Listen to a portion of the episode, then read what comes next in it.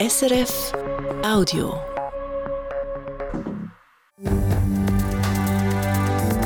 SRF 1, jetzt mit dem Regionaljournal. Regionaljournal Zürich Schaffhausen. Zwei Jahre Ukraine-Krieg. Die Stadt Zürich wird ein Zeichen setzen, wie die Sprecherin Nadine Markwalder sagt. Und mit dem Anlass heute werden wir zusammen mit dem Grossmünster und hoffentlich vielen ZürcherInnen ein Zeichen setzen, dass wir den Krieg nicht tolerieren. Ein Zeichen für Frieden, für Freiheit und für Solidarität. Nach dem Anlass gibt es eine Menschenkette vom Stadthaus zum Grossmünster. Eine Brücke in der Luft. Der SBB hat heute Zürich mit einem Kran eine Brücke ausgehoben. Hoffnung für Schlaganfallpatienten. Eine Erfindung aus Zürich tönt vielversprechend. Und ein erster Blick aufs Wetter. Morgen gibt es einen recht sonnigen Tag. Die Temperaturen liegen am Nachmittag bei 10 Grad. Am Mikrofon Elisabetta Antonelli. Heute ist es genau zwei Jahre her, seit Russland die Ukraine angegriffen hat. Die Stadt Zürich und das Grossmünster haben darum eingeladen, zum Zusammensein und Bunsch trinken im Kreuzgang zwischen Stadthaus und Frau Münster. Der Start war kurz vor der Sendung am Viertel ab 5 Uhr. Ich konnte vorher mit Nadine Markwalder reden, der Sprecherin vom Präsidialdepartement. Sie hat gesagt, was das Ziel dieses Anlass ist. Es ist jetzt zwei Jahre seit dem Angriff von Russland auf die Ukraine und das Kriegsende ist nicht in Sicht. Und mit dem Anlass heute werden wir zusammen mit dem Grossmünster und hoffentlich vielen ZürcherInnen ein Zeichen setzen, dass wir den Krieg nicht tolerieren. Ein Zeichen für Frieden, für Freiheit und für Solidarität. Im Anschluss an diese Veranstaltung, also etwa am 6. Uhr heute Abend, bilden die Teilnehmenden eine Menschenkette vom Stadthaus zum Grossmünster. Die Kirchenglocke läutet den Start ein. Heute Nachmittag haben in der Innenstadt rund 300 Leute gegen den Krieg in der Ukraine demonstriert. Die bewilligte Demonstration ist laut der Nachrichtenagentur Kisten SDA friedlich verlaufen. Aufgerufen zu dieser Demonstration hat die Bewegung für den Sozialismus. Der Verkehr war unter anderem in der Bahnhofstrasse beeinträchtigt. Eine Brücke, die wie ein Spielzeug aufgelupft wird. Das hat man heute Morgen in Zürich sehen. Auf der grossen SBB-Baustelle beim Murwerk-Viadukt. Der SBB baut den Bahnhof Wipkingen in Zürich um, damit die Reisenden das Gleis und die Züge stufenfrei erreichen können. Ebenfalls umgebaut werden die Fahrbahn und die Fahrleitung auf dem Abschnitt zwischen dem Viadukt und Oerlikon. Zu den Arbeiten gehört auch die Sanierung der Viaduktmauern und der verschiedenen Brücken. Heute Morgen ist die Brücke über die Neugasse beim Viadukt mit einem der grössten Kranen in der Schweiz ausgehoben worden. Rund 30 Leute waren im Einsatz. Ich konnte heute am Nachmittag mit dem Projektleiter der SBB, Oliver Lechmann, reden und habe ihn gefragt, wie die Arbeiten heute gelaufen sind. Die sind äh, besser, wieder, als wir uns erhofft haben, angelaufen und verlaufen. Wir sind viel früher fertig gewesen, wieder, als wir geplant haben. Was sind da die grossen Herausforderungen bei diesen Arbeiten? Also das fängt in der Planung an. Wir sind ja dort mitten im Stadtgebiet. Das ist ja schon lange nicht mehr nur ein Industriequartier, sondern mittlerweile auch Flaniermeilen, Wohnquartier.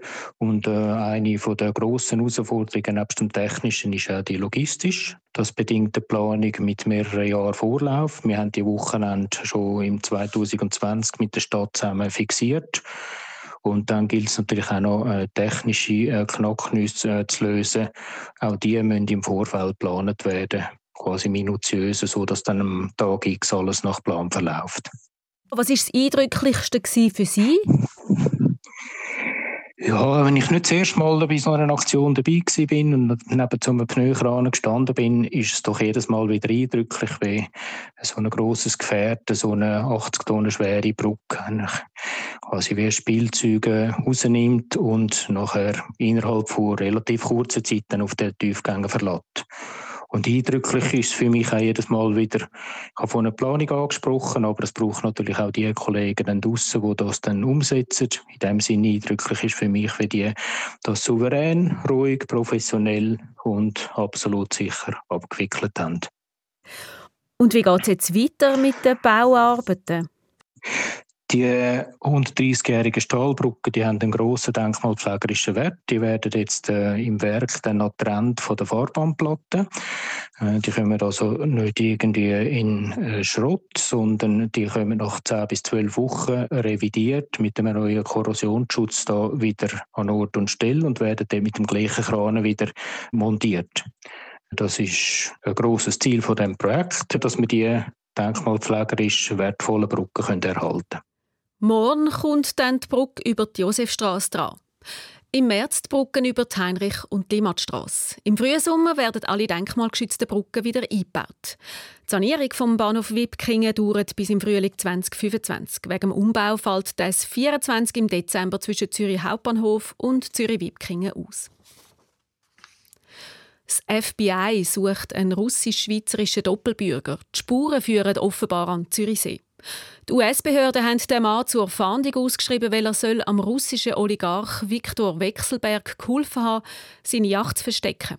Das schreibt heute die Zürichsee Zeitung. Für das soll er ein kompliziertes Netz von Briefkastenfirmen kreiert haben. Der Mann könnte laut dem Fahndungsbrief vom US-Justizdepartement Beziehungen in die Gemeinde Herliberg haben.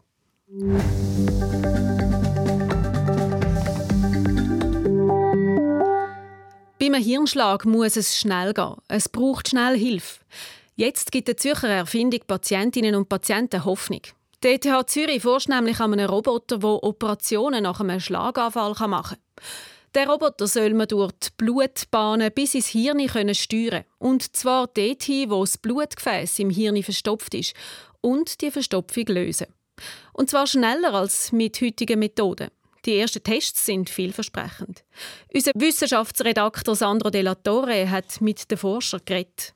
Pro Tag haben im Schnitt über 40 Personen in der Schweiz einen Schlaganfall, also meistens eine verstopfte Arterie im Hirn. Und wenn das passiert, muss es schnell gehen. In vielen Fällen muss die Ärztin oder ein Arzt möglichst schnell ein Röhrli in eine Arterie beim Arm oder Bein stecken und durch die Blutbahn bis ins Hirn stoßen, wo die Verstopfung ist. Der Weg dorthin ist recht schwierig zu finden. Es gibt enge Verzweigungen und manchmal muss die Ärztin oder der Arzt das Röhrchen wieder rausziehen und anders biegen, um weiterzukommen. Darum hat die ETH Zürich einen Roboter entwickelt, so dass man besser um die engen Kurven kommt. Man kann sich das als dünnen Schluch vorstellen, zwischen einem halben bis eineinhalb Millimeter breit. Das sagt der Robotikforscher Roland Dreifuß von der ETH. Das sind sehr weiche, lange Instrumente, die magnetgesteuert sind. Die haben Magnete eingebaut in den Schläuchen. Mit denen kann man dann durch den Körper, durch die Gefäße bis hoch ins Hirn navigieren und dort Blutgerinnsel entfernen. Der dünne Roboter kann man von außen steuern. Rund um die Patientin oder den Patient sind grosse Magnete aufgestellt. Und die Magnete können den vordersten Teil vom Roboter, den Spitz, in die richtige Richtung schieben. Man muss sich das so vorstellen, dass man mehrere Magnete hat, die man ein- und ausschalten kann oder auch etwas dazwischen, etwas stärker, etwas weniger stark. Und indem sich diese Magnetfelder überlagern, kann man ein Magnetfeld erzeugen, das in eine beliebige Richtung im Raum zeigen kann. Und so kann man dann die weichen Magnetspitzen steuern mit diesen Magnetfeldern. Speziell ist auch noch die Form des Roboters. An der Oberfläche hat er eine Spirale. An einer engen Stelle kann er sich wie eine Schraube drehen und kommt so vorwärts. Der Arzt Philipp Gruber vom Kantonsspital Aarau hat den Roboter getestet, zwar nur nicht an Patientinnen, aber an Silikonmodell von menschlichen Blutbahnen und an einer Säule. Und er sagt, ja, das funktioniere. Das System überzeugt insofern, dass wir im Grunde genommen wirklich fast jede Schikane meistern können.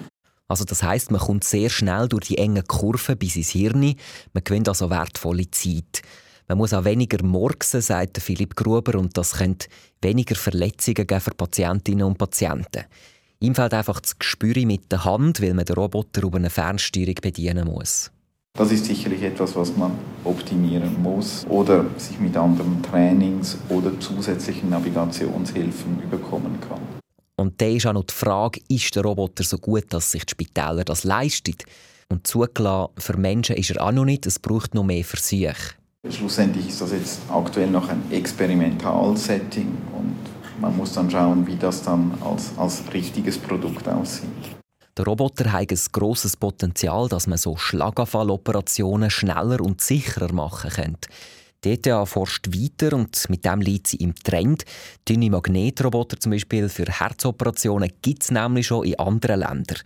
Der ETH-Forscher Roland Dreifuss sagt, dass diese Art von Roboter für Schlaganfälle schon in ein paar Monaten oder Jahren in die Spitäler kommen Die Wetterprognose von SRF Meteo kommt heute vom Jürg Zock.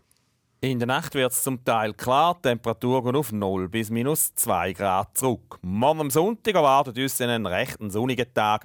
Lokale Nebelfelder der Glatt und Tour lösen sich am Vormittag auf. Die Temperaturen steigen am Nachmittag auf maximal 10 Grad, auf dem Hörnli hat es 6 Grad. Am Abend werden dann die Wolken von Westen her immer dichter und in der Nacht auf dem Montag gibt es noch stilleweise Regen. Am Montag am Tag tut es dann wieder nur noch selten nass und es gibt zwischen die Aufhellungen oder kurze sonnige Abschnitte. So viel Regionaljournal Zürich auf Fusen für heute, Samstagabend. Sie hören uns morgen Abend wieder um halb sechs auf SRF 1. Am Mikrofon verabschiedet sich Elisabetta Antonelli.